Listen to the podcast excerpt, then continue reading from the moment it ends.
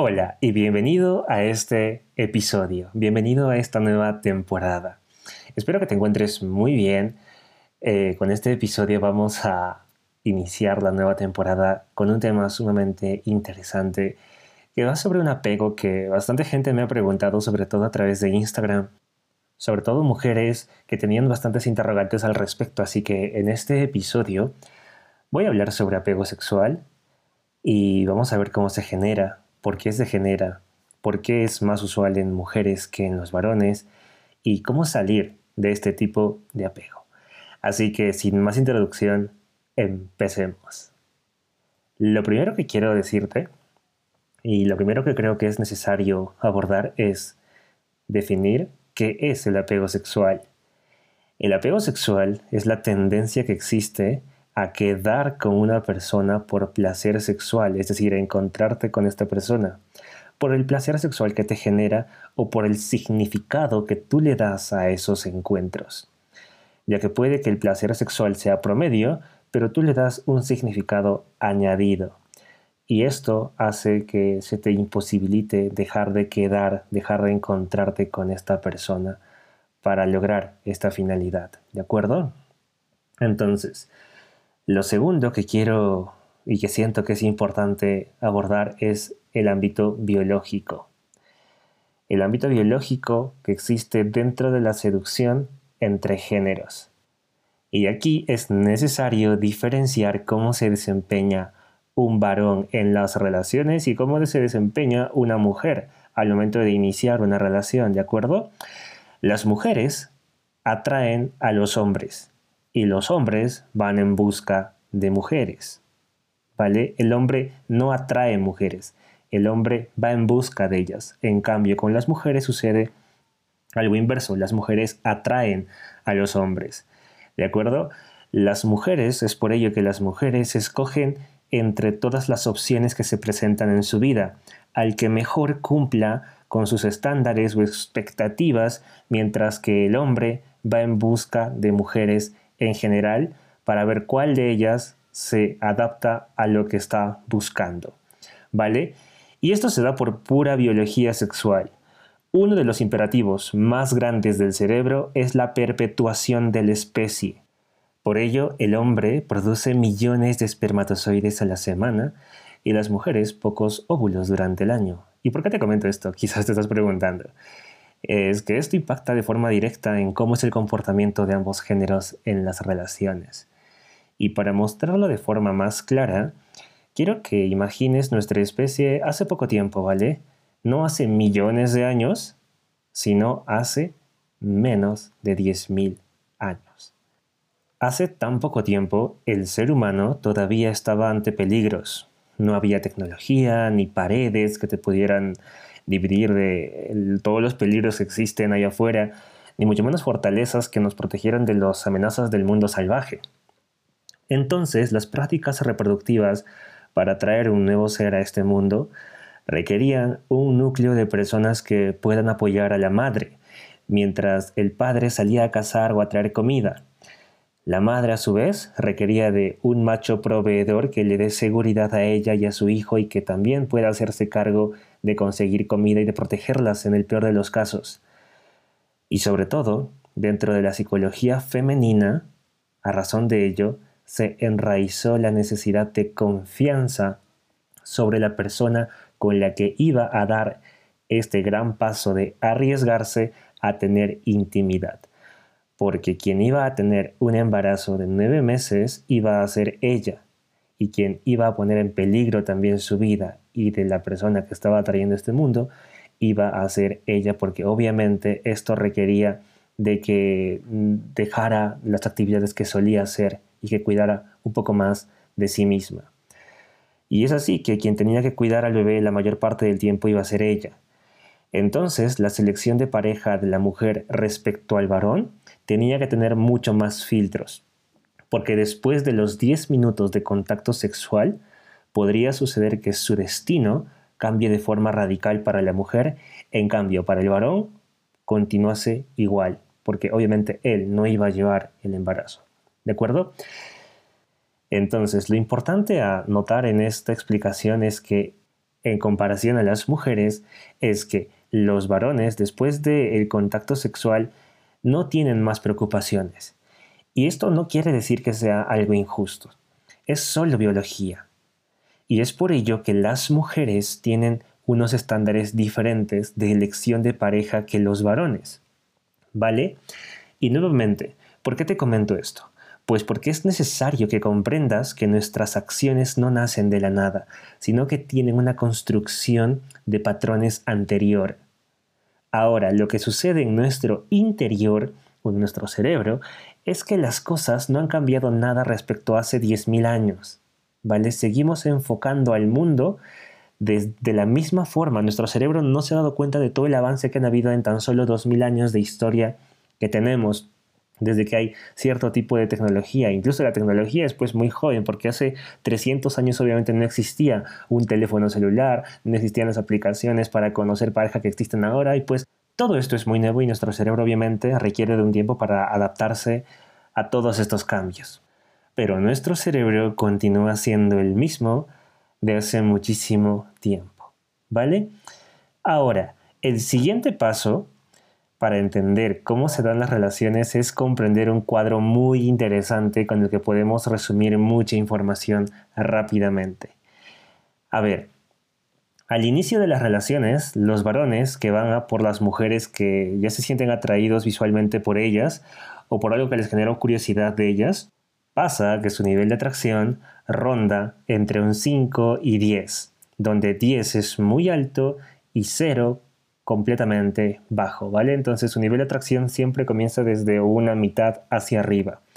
Entonces, cuando un hombre se acerca a una chica, él ya lleva cierta atracción hacia ella, dependiendo de la situación, ¿vale? No es lo mismo sentirse atraído por una persona que ves en una iglesia a por una que ves en una playa. ¿Me dejo entender? Pero la mujer, al momento de la interacción con un hombre, su nivel de atracción puede rondar desde un 0 hasta un 3. El físico para el cerebro femenino no tiene tanta relevancia como sí lo tiene para el cerebro masculino, porque aunque tengan enfrente a alguien increíblemente guapo, si esta persona no sabe comunicar que es una buena pareja para la mujer, la mujer lo va a desechar y va a buscar a otra persona que sí sepa comunicar esto. ¿De acuerdo? Y esto se puede dar de diversas formas. Por ejemplo, dentro de un promedio las mujeres buscan a personas que tengan seguridad al momento de expresarse, al momento de dirigir la conversación y pues que no muestren ciertas inseguridades sobre sí mismos, porque obviamente una persona que no confía en sí misma para el cerebro femenino, que es igual al de hace 10.000 años, obviamente el check, es decir, la aceptación por esa mujer hacia un hombre inseguro no se va a dar, porque la mujer todavía sigue requiriendo a una persona que le subcomunique seguridad. ¿De acuerdo? Entonces, es muy importante por ello lo que subcomunica un hombre y es muy importante para el cerebro femenino esto que se va dando dentro de la relación, mientras que los hombres se sienten atraídos a primera vista, son más visuales, algo que sucede con las mujeres es algo que es casi a la inversa. Obviamente las mujeres también son visuales para sentirse atraídos por una persona, no quiero decir que no, pero al momento de llevar la relación para algo serio y para algo con mucho más futuro y relevancia e importancia en sus vidas, hace falta mucho, muchas más cosas que obviamente no se reduce a lo físico. ¿vale? Entonces, para la mujer es muy importante que el hombre sepa subcomunicar seguridad en la situación en la que se encuentren y también en el modo que tiene para relacionarse con ella, ¿vale?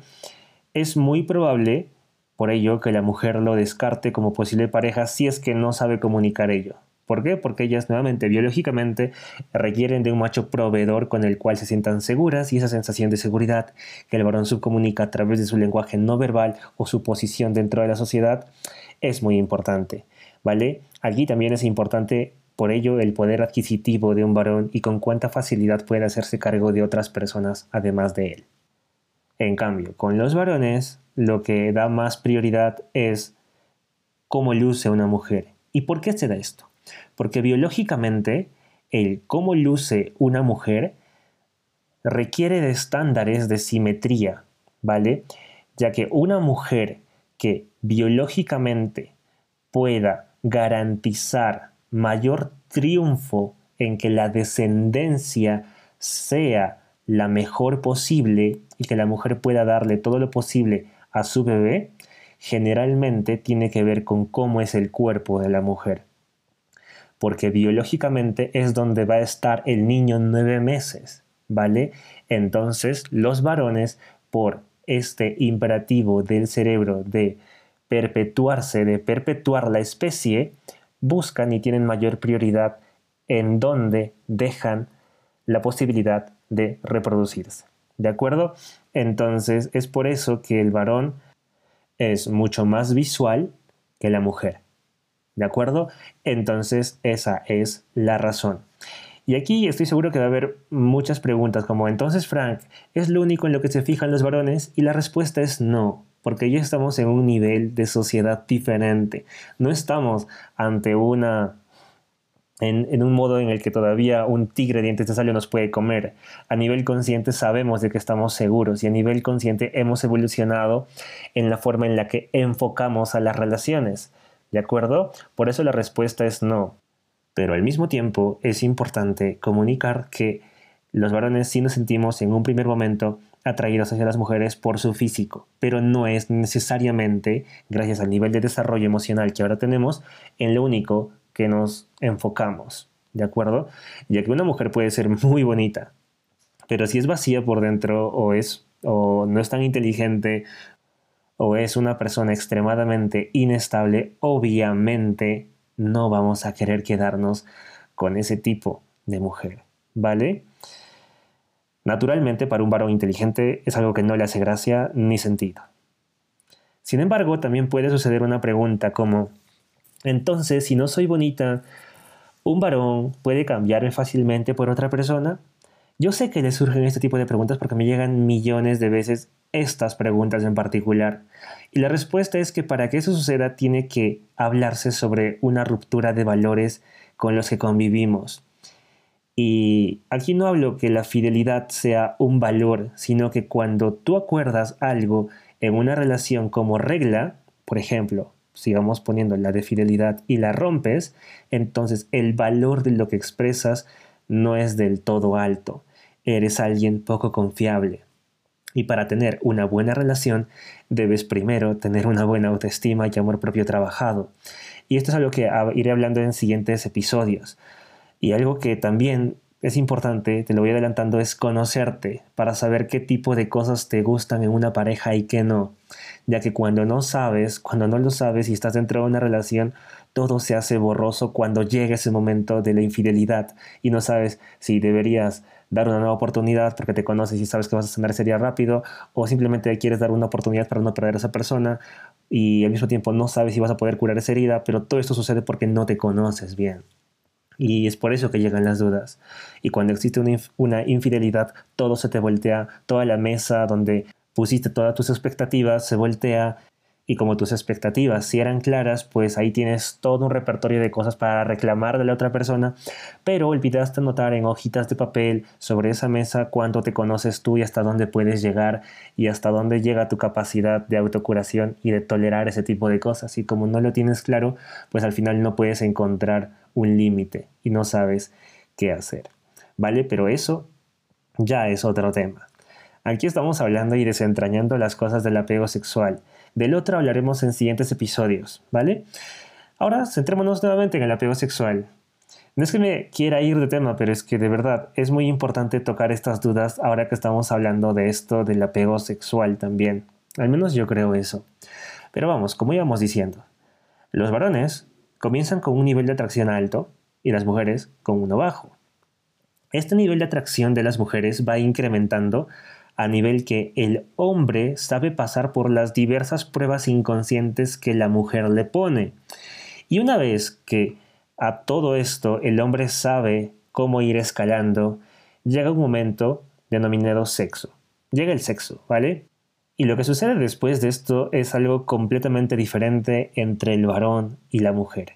Y aquí por fin llegamos a donde sucede el apego sexual, O donde puede suceder el apego sexual. Y es que lo que sucede dentro de la mentalidad del varón es que para el varón es un desafío el conquistar a una mujer y sobre todo el llegar a la etapa del sexo.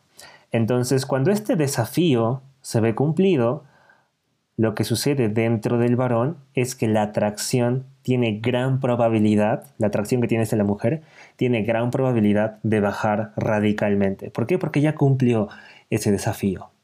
¿De acuerdo? En cambio, las mujeres, al mantener el encuentro sexual, algo que sucede dentro de su cerebro es que liberan unos neurotransmisores que generan un apego muy fuerte hacia la pareja sexual. Y para que te des cuenta cuán fuertes son estos neurotransmisores que se liberan, pues tengo que decirte que son los mismos que libera el cerebro femenino cuando tiene un hijo, lo que le genera un apego hacia su hijo. Entonces, después del sexo es mucho más probable que las mujeres generen un apego sexual hacia los hombres que los hombres hacia las mujeres. Y es por ello que existen tantos casos de... También me preguntan estas cosas, ¿eh? De por qué tuvimos sexo con esta persona y él desapareció. Pues la respuesta es que es por ello. Y también, si recuerdas todo lo que tiene que pasar eh, la mujer y suceder dentro del cerebro de la mujer para llegar hasta este punto, entiendes que las mujeres dan más valor al encuentro sexual que los hombres, porque los varones tienen más tendencia a que si se les presenta una oportunidad de tener este tipo de encuentros, simplemente lo hacen. En cambio, las mujeres requieren de otro proceso, ¿de acuerdo? Claro está, si están en busca de una relación seria, porque si no, y no es así, y solamente quieren eh, tener sexo con una persona, también pueden hacer uso de su sexualidad, y eso tampoco está mal. Entender esto te ayuda a comprender muchas cosas, sobre todo a evolucionar y entender que todos somos libres, sin espacio a víctimas, ¿vale? Sin espacio a víctimas de mujeres que dicen, ay, todos los hombres son así y también sin espacio a víctima de varones que se expresan de la misma forma sobre las mujeres. En realidad todos tenemos el derecho y sobre todo la libertad de usar nuestro cuerpo como más nos guste, ¿vale? Lo que estamos hablando aquí, sin embargo, es la psicología que existe dentro de las relaciones. Quería hacerles una gran síntesis porque de esto podríamos hacer muchísimos videos y muchísimos audios sobre todo en los que se explica algunas cosas generales, ya que las cosas pueden ir variando de persona en persona. Es cierto de que sí existe una tendencia a actuar como les he explicado en este audio, en este episodio, pero también puede suceder lo contrario, depende de cada persona al final. ¿De acuerdo? Entonces, esto sucede sobre todo cuando estamos en busca de una relación seria, ¿vale? Ahora, si tú quieres una relación seria, tienes que nutrir tu autoestima, conocerte, valorarte, tener tus límites anotados. Para conocerte es necesario que te escribas, es necesario que exteriorices eso que estás viendo, porque si lo tienes en el pensamiento solamente no está existiendo, se te va a olvidar y todo lo que no está detallado en nuestra vida, que no está escrito, pues obviamente el cerebro no puede individualizarlo. Ahora, para generar una relación con límites claros, ya haré otro episodio, porque este episodio nuevamente es sobre apego sexual. Y lo último que me falta abordar para terminar este episodio es cómo salir del apego sexual. La única forma para salir del apego sexual es el contacto cero, puro y directo. No hay ninguna otra forma de contacto cero. Y también ir dándole mucho compromiso a dedicarte a otras cosas que te nutran a ti y que llenen tu vida de sentido. Sin embargo, si tienes dependencia emocional, aquí la cosa cambia un poco, porque es necesario de que vayas a terapia para que te ayuden con esto. ¿Vale? O si deseas también, recuerda que puedes ingresar a Supera y aprender el paso a paso para soltar tus apegos, sanar las heridas del pasado que te generan dependencia emocional, transformar tu autoestima y ganar mucha más seguridad en ti y en tu valor. Te enseño también a cómo sanar tus heridas del pasado y a cómo motivarte día tras día para que puedas superar todo esto mucho más fácil. Recuerda que el link se encuentra en mi perfil de Instagram. Puedes buscarme por mi nombre si aún no me conoces o es el primer episodio que escuchas de este podcast y pues Mi nombre es Frank Roy Eric y mi perfil de Instagram está igual, ¿vale? Para encontrar Supera solo tienes que ir a historias destacadas, encontrar la S de Supera, matricularte y listo, ya eres parte de Supera. Ahí también eres parte de una enorme comunidad de personas que están en este mismo proceso de transformar su autoestima. Y pues si tienes cualquier duda o pregunta de cualquier clase o de cualquier tipo, solamente le escribes en la sección de comentarios y yo le estaré respondiendo personalmente. Así que esto ha sido todo por este audio, esto es todo lo que quería compartir en este primer episodio con ustedes y espero que te haya gustado este episodio. Nos vemos en uno siguiente. No olvides trabajar mucho en tu amor propio. Te mando un fuerte abrazo desde aquí y nos vemos en el siguiente episodio. Chao.